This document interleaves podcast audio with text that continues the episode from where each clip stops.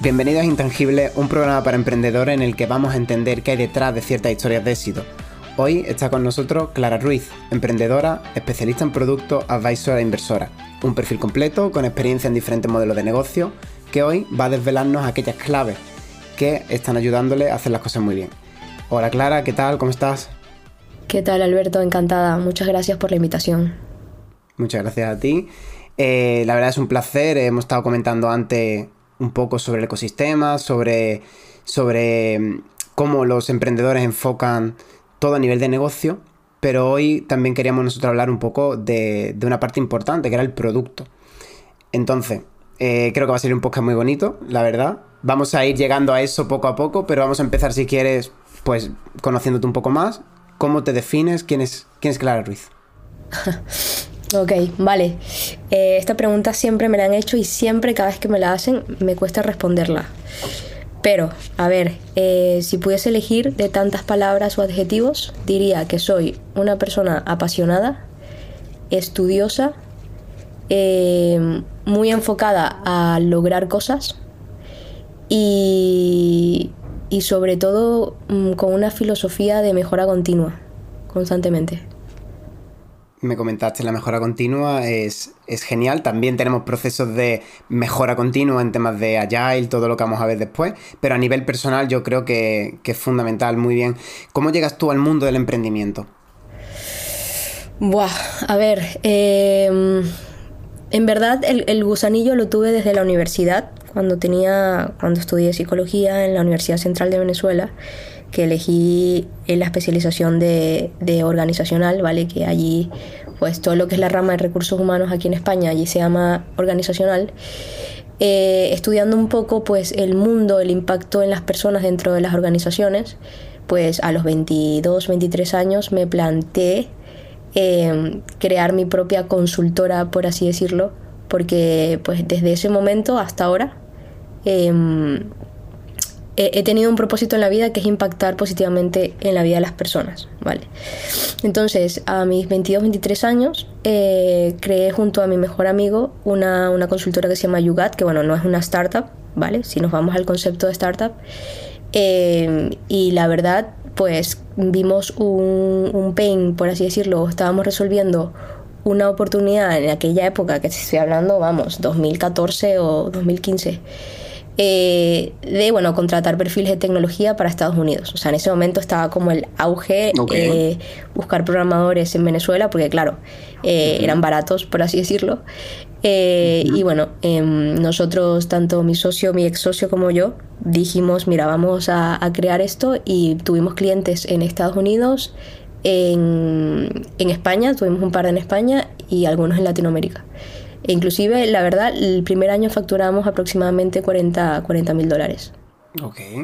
Bueno, llegaste pronto al mercado porque ahora eh, ha habido un auge con todo el tema tech y, eso, y ahí ha habido dos, tres años que, se han metido muchas, muchas consultoras a hacer este tipo de, de servicios, pero, pero tú llegaste en 2014, ¿no? Entonces, qué bien, pionera.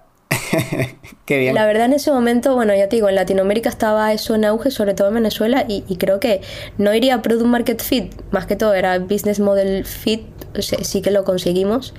Y, eso nos hizo, pues, bueno, a mí fue un, aliciente para, para mudarme a España luego eh, que bueno, aquí no pudimos continuar porque no estaba ese business model fit, o sea, todavía mm. el tema de, fichar eh, perfiles de tecnología como lo, es ahora o incluso generar una cultura eh, organizacional más planificada, enfocada al bienestar, un poco como lo hace Fresh People, no, todavía no estaba en ese momento, entonces no conseguimos una, un pipeline de clientes constantes y lamentablemente pues la, empresa él la siguió y ya a los tres años eh, ya, ya no continúa. Em, y bueno, y luego de, esa experiencia pues yo quería seguir ¿no? con, mi, con mi propósito. Y para el 2020 eh, fundó Ting, que era el Tinder de, perfiles de, o sea, Tinder para, buscar perfiles de tecnología a bajo costos para startups en, en etapa muy romántico. sí, sí, la verdad. A ver, eh, no sabes la cantidad de veces haciendo el pitch que me decían, no digas el Tinder, no digas el Tinder, pero es la forma más rápida que la gente lo entienda, en verdad. Bueno, es un buen producto, ¿eh? Ahora que luego hablamos de productos, sí que como producto eh, está bien enfocado. Todo, todo hay que decirlo. Bueno, por lo que me has comentado, eh, y sacó, un punto interesante, ¿no? Y es que eh, un, día, un día hablando con, unos compañeros me dijeron, es que el copycat no es, em, no es como, no es innovador, ¿no? Y yo les comentaba, el copycat es, es, innovación, porque, bueno, ese es mi punto de vista, ¿no? Porque al final no es sencillo adaptar eh, un modelo que estás viendo en otro país a otro, como tú me has comentado. Hay veces que no funciona, hay que innovar realmente para hacer un buen copycat.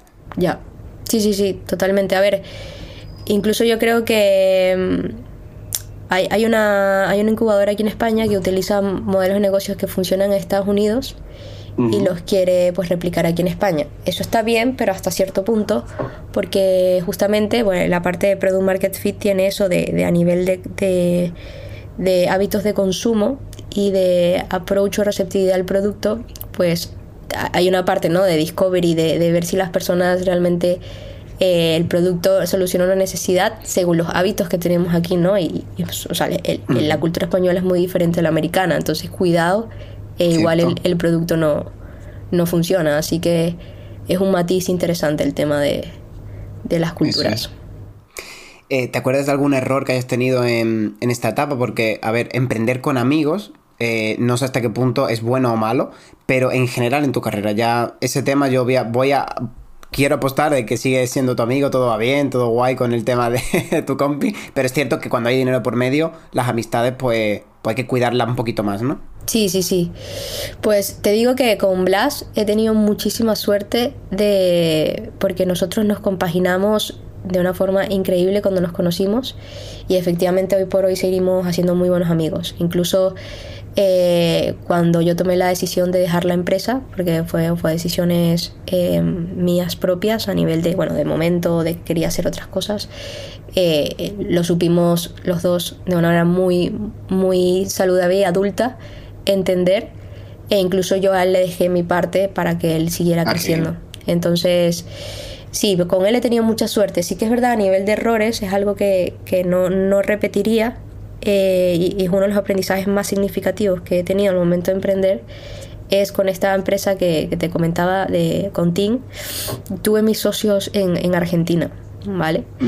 Eh, y no, mm, si tuviese que elegir el día de mañana crear una nueva sociedad o, o, unirme a, a, a, cofundar una startup, sería, me gustaría que fuese, aunque sea en el mismo país, no digo ciudad, ¿vale? pero sí en el mismo país, aunque sea para, para tener de manera puntual o paulatina un, encuentro o generar esa piña a nivel físico, porque para nosotros nos trajo muchísimos problemas, sobre todo cuando estábamos cerrando la ronda de, inversión. El tema de constituir la empresa para los inversores era un red flag, tener eh, co-founders en diferentes países. O sea, a, mí incluso me, decían, oye, me gusta, me, gusta eh, me gusta tu startup, me gusta el modelo de negocio, me gusta el pain que resuelve, pero tienes a tus fundadores en otros países y eso no, para mí es, un, es un no.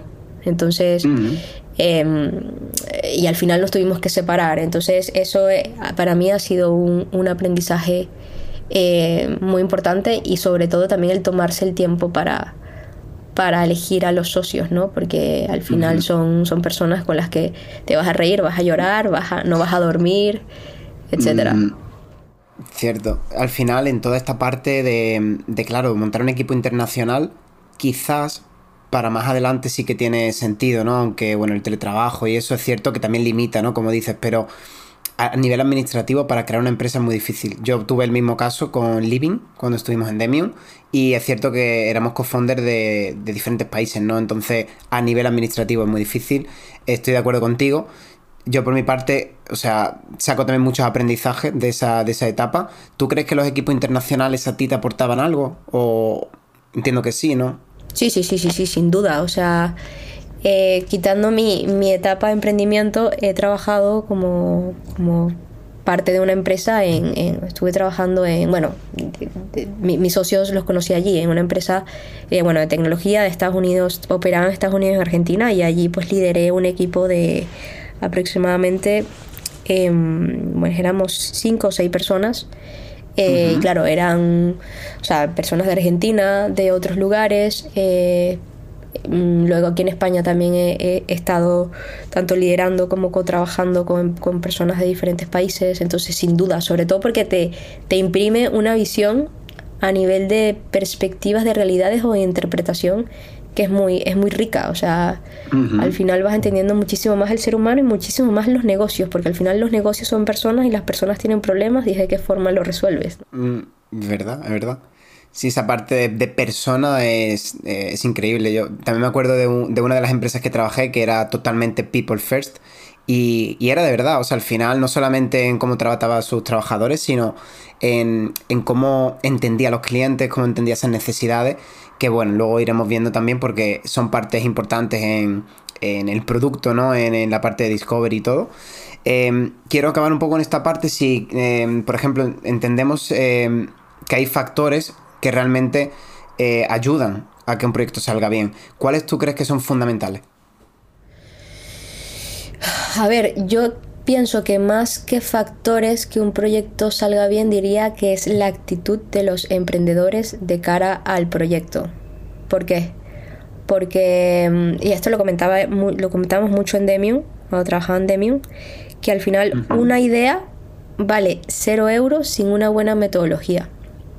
O sea, tú puedes tener la mejor idea del mundo, eh, pero si no sigues una buena metodología, ya sea Lean Startup, Lean Inception, si me voy a producto, eh, lo que quieras, realmente mm, puede que no consigas ese, esa escalabilidad o ese product market fit que, buscas. Entonces, yo creo que el buen factor es llevar una buena metodología, hacer las validaciones correspondientes y sobre todo tener un mindset de, de iterar y aprender rápido quitar el ego y aprender rápido porque es lo que te va a permitir aprender del mercado y en la parte de producto, que al final la filosofía del producto va de eso, el, corregir, medir y aplicar. Y constantemente repetirlo y ya una vez cuando des con la clave, pues mm, replicar y crecer.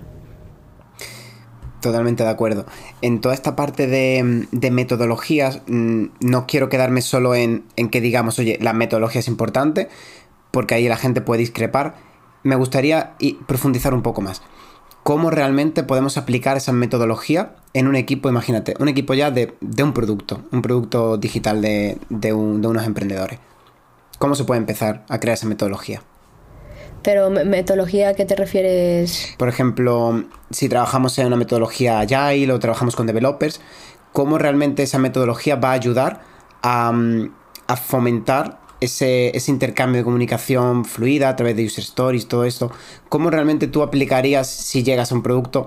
Porque yo entiendo que hay muchos emprendedores que tienen una idea, son muy buenos en negocio, pero realmente no, no saben cómo aplicar esta metodología.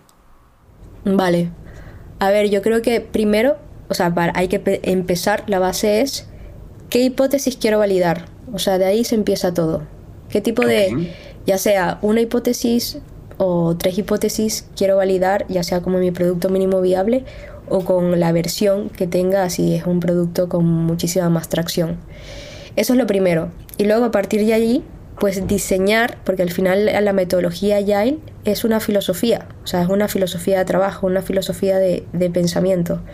Lo que permite la metodología Agile es estructurar de qué forma tú vas a poder medir si lo que estás generando, si lo que estás desarrollando genera un, impacto o no en tus usuarios y si puedes corregirlo, o sea, si corregirlo de manera ágil para volver a, a medir, ¿no? Entonces, e, es tener ese norte de qué quiero validar y cómo lo quiero validar. Y una vez que entiendas eso, entonces diseñas pues los sprints, diseñas tu sprint review, tu sprint planning y tu sprint review y a partir de allí pues diseñas tus, tus dailies, que hay, bueno, hay gente que utiliza bueno, 15, 15 minutos, 20 minutos, yo soy más de menos tiempo si es posible. Em, y ya luego también diseñas tus sprints, ¿no? Hay, hay, hay, empresas que utilizan pues sprints de dos semanas, otras que incluso he trabajado con sprint de un mes. Em, y, también la metodología de user stories, ¿no? Eh, hay, muchas formas, bueno, hay un, método de, definir los user stories, pero yo creo que lo más importante de las user stories es eh, de qué forma validas que esa user story está agregando valor, ¿no? Es lo más importante. Y que todos los equipos estén alineados, tanto el de producto con el diseño, con el product eh, designer y con, los programadores. Y con el CTO, por supuesto. Vale, vale, vale, me queda claro entonces. Eh, quiero hacer aquí un pequeño ejercicio, los dos juntos. Em, imagínate que, que vamos a crear un Shopify, ¿vale? Entonces, hay mucha gente que dice, oye, soy emprendedor, tengo un Shopify, estoy facturando y tal, pero queremos construir, a, partir de ahí queremos construir un producto digital. ¿Cómo ese Shopify podemos convertirlo en un producto digital? ¿O es ya un producto digital? Para el que no lo sepa. Ok, eh, a ver, mm, Shopify es un producto digital, ¿vale? Em, el, concepto de producto digital es un producto que resuelve un problema utilizando tecnología y que optimiza la solución de ese problema haciéndolo escalable a otros, a otros mercados. ¿vale? Eh, hay diferentes productos digitales según el modelo de negocio, eh, pero al final, pues Shopify, que está enfocado a los e-commerce, em, hay, modelos parecidos a Shopify que pueden estar relacionados, no sé, con software, con, perdón, con, con software as a service, por ejemplo. Es verdad de verdad, cierto. O sea, imagínate, ¿no? Claro, al final tenemos, tenemos el producto, queramos un e-commerce, queramos tal, pero en el momento realmente en el que ya estamos yendo a una hipótesis, estamos midiendo lo que está ocurriendo, estamos enfocando, ahí podemos empezar a hablar de producto. para mí, realmente el producto empieza cuando tú haces eh, primero validas que hay un, hay, hay un problema real, porque si no, ¿qué vas a resolver? ¿Vale? Y una vez que empiezas a diseñar cómo lo vas a solucionar, ya sea a través de una landing, ¿vale? Ya, y a la landing pues utilizas pues estrategias de mago de Oz o de mom test, da igual, allí ya empieza a ser un producto. O sea, inclusive cuando yo hice Team, esto es muy gracioso, pero es que, bueno, al, al final me funcionó mi, mi mínimo producto viable era un Excel. Eh, y en el Excel, pues yo iba cargando, yo, bueno, creé una metodología para presentar los perfiles, etc. Eh, y lo que hacía en el Excel era extrapolar cómo iba a ser la metodología de presentación de perfiles y el feedback que yo necesitaba para mejorar al día siguiente los perfiles que iba retroalimentando, ¿vale? Y nada, pues yo dije, pues mira, el modelo lo puedo utilizar en Google Sheet, voy a buscar clientes o early adopters, por así decirlo, y voy a validar si me pagarían por esto.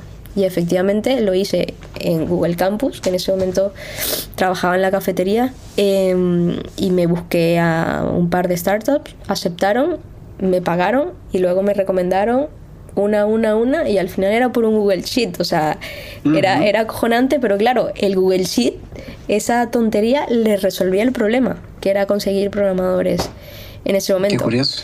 Sí, sí, sí. Y, y ya el, con el Google Sheet, ya tú al generar un valor, ¿vale? Ya estás haciendo un, un producto. Y bueno, claro, el, Google Sheet luego yo, vamos, lo customizaba, lo pintaba, le, le ponía... Claro. Pero, pero ya allí le estaba agregando valor. Entonces, el, ya te digo, el, el hacer una landing, el hacer un, incluso un, un, un typeform, algo muy sencillo, ya para, para, para resolver ese problema ya empiezas a hablar de producto. Vale, entonces em, todo esto ocurrió en una etapa en la que tú sabías o no sabías de producto en ese momento. Nada. Nada, o sea, creas un MVP sin saber cómo, se hace un MVP. Nada, o sea, fue, una cosa, ya te digo, Alberto, yo dije, eh, ¿de qué manera? Este fue mi pensamiento, dije, ¿de qué manera con poca pasta puedo eh, experimentar, porque eso también es una palabra importante en producto, que esto de manera tan sencilla agrega valor a los emprendedores y me pagarían por ello. Y así lo hice.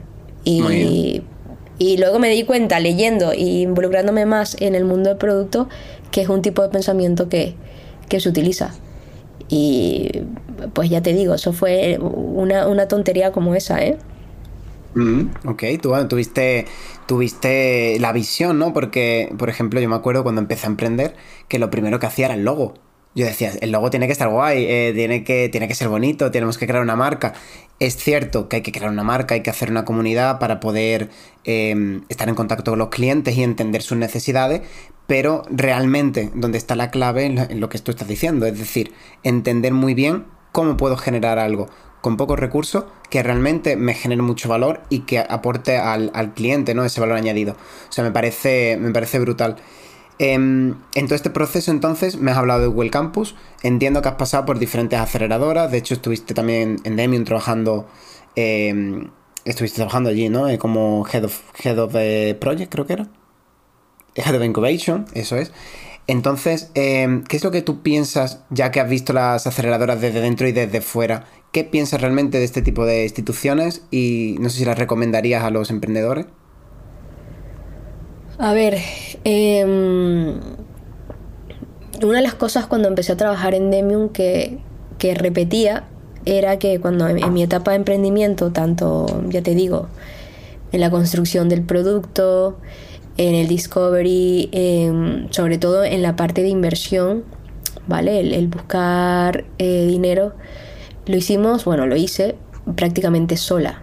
Y la verdad es que particularmente hablando, que es donde me siento con más capacidad, eh, y bueno, ya les estoy haciendo publicidad, pero bueno, no pasa nada porque hay mucha gente allí que le tengo mucho cariño. sí, eh, yo también, así que podemos dar publicidad sin problema. Eh, es Demium, porque al final una de las cosas que, que, que facilita Demium es un poco, uno, el conocer metodologías, que lo que te decía antes, una buena idea sin una, sin una buena metodología y un mindset no sirve nada, vale cero euros. Em, y dos, ese ecosistema que te permite aprender de otros emprendedores que se han dado muchos golpes y que, y que retroalimenta muchísimo esa etapa en la que tú estás perdido y no sabes qué, qué paso dar, ¿no?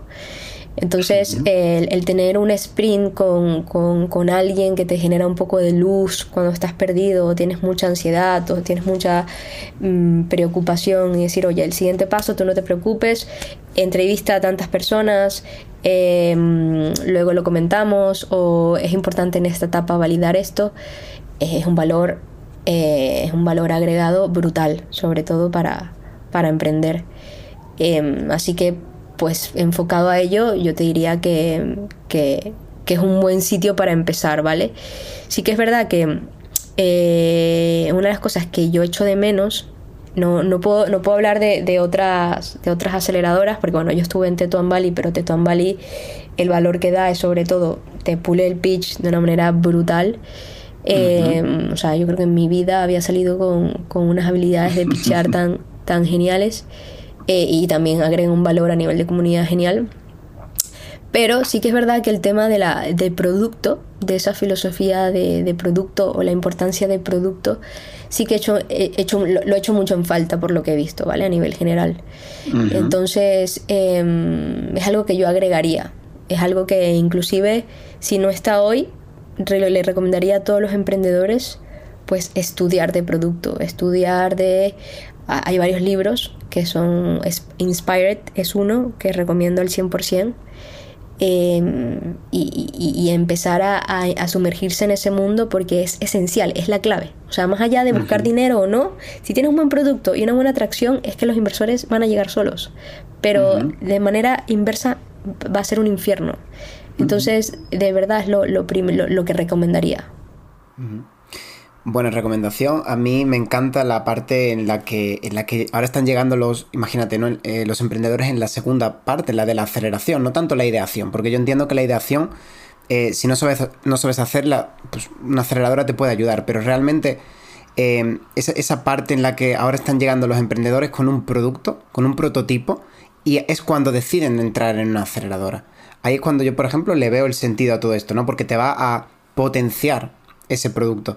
Pero realmente, en mi caso personal, es cierto que pasé una buena etapa, pero bueno, ahí tengo que decir que, puede ser un arma de doble filo, ¿no? Porque tú en el mercado tienes un valor y tienes un coste de oportunidad, entonces estar tres meses, cuatro meses buscando la idea perfecta son mil, dos mil, tres mil lo que suelas ganar en el mercado que estás dejando de ganar por buscar una idea. Entonces, bueno, buen apunte. Em, todas estas instituciones nos, em, nos van a ligar en muchos casos con inversores, entonces, ¿cómo gestionamos emocionalmente esa relación con inversores? a ver, yo creo que. Em, yo creo que una de las cosas que, y esto lo, extrapolo ¿eh? a nivel de inversión, a nivel de, de objetivos, es uno, al momento de buscar inversores, el establecer una metodología de objetivos clara, es decir, voy a, si, quiero, quiero, no sé, vale, esto me lo invento, pero quiero contactar con tantos inversores a la semana, quiero tomarme un café con tantos inversores a la semana, quiero participar en tantas ferias y en tantas ferias, pues convertir el contacto de tres inversores. Y yo creo que lo más importante al momento de hablar con inversores, que esa es la parte de gestión que me preguntas, es ponerse en sus zapatos. O sea, al final, ¿qué busca un inversor? Un inversor busca pues rentabilidad. ¿Y cómo lo va a buscar? Porque son inversores que tienen toda la vida, tienen mucha experiencia en ello. Eh, y se van a fijar en tres cosas. Es eh, qué resuelve el modelo de negocio y el equipo. Esas tres cosas. Y cuando, cuando vayas a hablar con ellos, pues tienes que tener todo muy claro y todo muy esclarecido y todo muy resuelto, ¿vale? Y que tenga sentido. Entonces, que, es mi caso, o sea, yo las veces que he invertido, que, bueno, no, es que sea inversora, ni mucho menos me, defino como tal, pero me gusta aprender y me gusta pues ver proyectos cada tanto. Y, pues me, fijo en ello, bueno, también al, ser emprendedora, haber trabajado en Demium, en, en esas tres cosas, ¿no? Y sobre todo si es un producto que tiene totalmente el sentido de resolver algo en ese momento, porque el mercado está en auge y, es un problema que lleva mucho tiempo sin resolverse y está generando tracción, pues sin duda es un, green flag y, e invierto. Entonces yo creo que lo importante es ir con ese mindset al momento de hablar con un inversor y saber que son esas tres cosas que hay que tener, tener totalmente resueltas y, con ganas de venderlo, ¿no? Porque al final es una venta. ¿Y tú crees, Clara, que, bueno, ahí yo tengo una opinión muy fuerte, ¿no? Pero tú crees que em, en etapas tempranas de nuestra carrera es bueno invertir en capital riesgo o mejor esperarse un poco? Eh, dices de, nuestra parte, dices de... Oh, claro, claro, tú me has dicho, bueno, yo estoy, he invertido en algunas startups y tal. Em, claro, tú, tú eres súper joven, entonces, ¿es mejor dejar este capital riesgo para cuando ya estemos en una etapa más avanzada, que tengamos pues otras, inversores, otras inversiones que han sido rentables, mm, tengamos como una estabilidad y eso, o realmente es positivo meterse ya porque nos aporta mucho aprendizaje y aparte puede ser exponencial el, rendimiento económico de esa inversión. Pues, a ver, yo, yo lo veo como parte del aprendizaje. Eh, como emprendedora, ¿no? O sea, al, final... A ver, yo tengo un planning financiero, ¿vale? No, no, tengo problema de comentarlo aquí. Em, o sea, yo tengo un planning a nivel de portafolio que quiero llegar a tener. Antes lo tenía cuando cumpliese 30 años, pero ya se me pasó el arroz. Ya tengo 31, así que lo he tenido que, lo he tenido que expandir. Eh, y bueno, en mi plan está diferentes portafolios. O sea, en mi portafolio puedes tener inmuebles, acciones, tal, tal.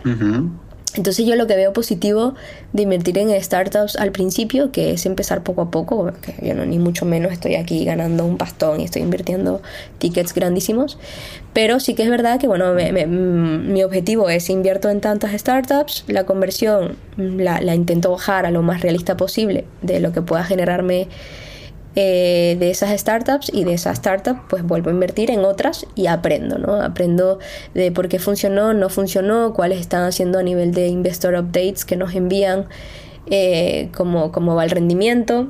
Em, y luego, pues, de, yo pienso que de cada inversión y desinversión se va aprendiendo, ¿no? Eh, y sobre todo a mí me gusta hacer smart money. O sea, a mí me gusta no solamente invertir, sino me gusta aportar. Y lo, lo, más bonito de ver el crecimiento, ¿no? Entonces, yo diría que mm, me atrevería en este podcast a, motivar a la gente a que si, ahorra y, le, quiere invertir sabiendo que lo puede perder, ojo, claro. porque ya yo he perdido, he perdido pasta. Eh, pero oye, de, al final se trata de eso, ¿no? De una apuesta y de cuatro que has invertido, pues una, con una que te salga bien, mira, ya haces un por dos, un por tres, y de ese por tres puedes volver a reinvertir y, así, y así te vas haciendo un perfil más, más inversionista. Bueno, me encanta porque el, perfil Smart Money es el que todo emprendedor busca. Al final, una persona que solo te pone dinero pero no te ayuda, eh, al final no te sale a cuenta. O sea, casi, casi mejor eh, no coger un dinero porque no vas a saber cómo explicarle si sale bien o mal. No son personas quizá tan, tan profesionales, a menos que la persona que esté muy ocupada, ¿no? Pero Smart Money me, gusta el concepto. Creo que hemos tocado aquí el concepto de diversificación, obviamente, que, es muy importante, ¿no? Al final tener un poco esa diversificación. Y la que hemos comentado al principio del podcast, que ha sido ese aprendizaje continuo. Es decir, si puedes empezar a invertir tickets pequeños ahora, entender por qué las cosas han funcionado o no han funcionado, y en un futuro, cuando tenga uno pues, pues más ahorro, hacerlo eh, de forma más inteligente me parece un enfoque brutal. Pero claro, quiero saber una cosa que es un intangible total. ¿Cómo tú gestionas el tiempo para que te dé tiempo a todo? Porque no sé cómo, cómo te da... A, mí el día no me da. Entonces, quiero saber un poco si tienes algún tipo de hábitos, rutinas que te ayudan realmente a ser eficiente el día a día. A ver, em, si te soy sincera, lo mío va por carga de trabajo, ¿vale? Eh, pues en mi caso ahora que estoy, estoy enfocada en mi empresa de consultoría a nivel de, de, reclutamiento, em, pues como toda empresa, ¿no? Hay, altos y bajos. Y bueno, en este momento la verdad es que tengo una carga de trabajo alta. Y, y cuando, y cuando emprendíamos, y tú bien lo sabes, también era, era muy alta. Entonces, em, igual lo mío va un poco, un poco toque, ¿eh? no, no, no, me, no, me, no me das mucho caso, pero a mí lo que me funcionaba era, eh, pues yo, yo me establecía un planning diario, un daily planning, y decía, vale, de la mañana la enfoco a tareas operativas y en la tarde la enfoco a tareas más de relaciones. Esto era cuando, cuando era CEO. Ah, ok. Em, y en, este caso, que estoy, bueno, más que todo haciendo trabajo muy operativo, eh, pues dependiendo del perfil y sabiendo un poco, pues, en qué momento los candidatos, porque a nivel de hábitos he aprendido, pues, en, como toda red social, ¿no? En que a qué hora del día responden más, a qué hora del día ven los mensajes. Entonces me enfoco a crear una planificación diaria, diaria y digo, vale, eh, veo perfiles de tal hora a tal hora, empiezo a contactar de tal hora a tal hora o lo optimizo y utilizo em, eh, herramientas como, lo diré, como Galaxy para, para, contactar por LinkedIn. Y ya luego usualmente a final de la tarde lo organizo para tener las entrevistas. O sea, ya a partir de las 3 y media hasta las 6 y media o 7 ya lo, lo bloqueo para entrevistas. Entonces, de esa forma me organizo, pero ya te digo que eso es por carga de trabajo, ¿vale? Luego lo otro realmente es por, por, mi, por mi personalidad. Soy una persona muy curiosa em, y siempre estoy en LinkedIn pues mm. eh, leyendo, contactando. Una de las cosas que me ha servido y que me, me gusta y disfruto es el, el, el crear un networking porque me he dado cuenta de que que no sabes que el día de mañana una persona que has conocido te puede aportar, te puede ayudar, te puede impulsar, te puede... Y, lo disfruto mucho más con gente que tiene el mismo propósito que nosotros, ¿no? Entonces, realmente estoy invirtiendo ahora un poco más en, oye, me siento con, sobre todo en Google Campus, con algún emprendedor a tomarme un café y a charlar. O en LinkedIn alguien ha tenido, no sé, un, mérito, o sea, de, de estos contenido de verdad y, y le felicito o leo, leo pues posts o publicaciones y, le contacto por privado, le digo, oye tío, vi esto, ¿qué tal? Y pues así van surgiendo las oportunidades, la verdad. Bueno, es fundamental esa, esa red de contactos que, que, bueno, nunca se sabe y tampoco sabemos a quién podemos aportar valor, ¿no? Últimamente, em, eh, a mí, por ejemplo, me ha pasado que me ha, me ha, venido gente preguntando cosas y digo, hostia, ahora puedo aportar, ¿sabes? Porque al final vamos cogiendo un conocimiento y es cierto que, estamos ahí para, ello, para ayudarnos entre todos en la comunidad. Y, bueno, yo quería preguntarte eh, toda la parte entonces de otro tipo de habilidades, aparte de esta, de esta gran habilidad, ¿no? De saber relacionarse con la gente, aprender mm, de los demás y eso. ¿Qué otras habilidades tú crees que son importantes para ese emprendedor? Para mí, la que lo he comentado antes, eh, eh, para mí una actitud o un pensamiento clave es el de la mejora continua, ¿vale? El, estar abierto a equivocarse, a ser humilde y aprender y mejorar constantemente. O sea, todo siempre se puede mejorar constantemente. Y eso lo caso con la, con la cultura de producto. En producto absolutamente todo se puede mejorar. Así tengas un performance y una, no sé, una atracción de la hostia, siempre todo se puede mejorar.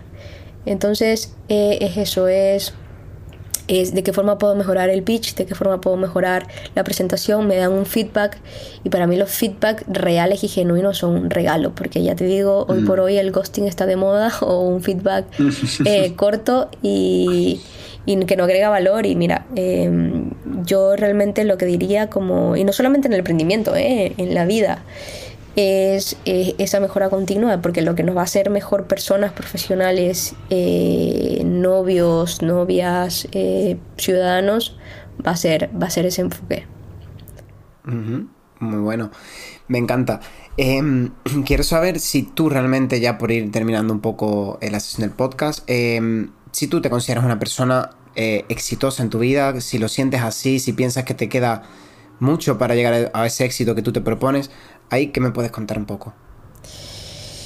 Buah, em, a ver, yo creo que em, cada persona tiene el, el concepto de éxito, ¿no? Eso igual para ti el éxito significa una cosa, para mí el éxito significa otra, pero, pero bueno, para mí el éxito es, es lograr, o sea, el día, el día de mañana cuando me, cuando me muera, quiero pensar, oye, he logrado esto, o sea, el significado de mi vida ha logrado esto y, puedo darlo por terminado y, ser exitosa. Entonces para mí realmente el éxito va alineado a, poder cumplir con ese propósito en la vida que tengo, que es influir positivamente en las personas, que va desde crear algo grande hasta detalles mínimos como eh, pues disfrutar de la vida en cuanto a pareja, familia, las pequeñas cosas.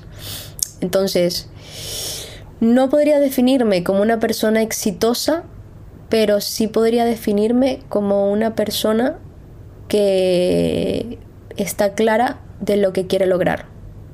Entonces, em, y que trabaja día a día para, eso.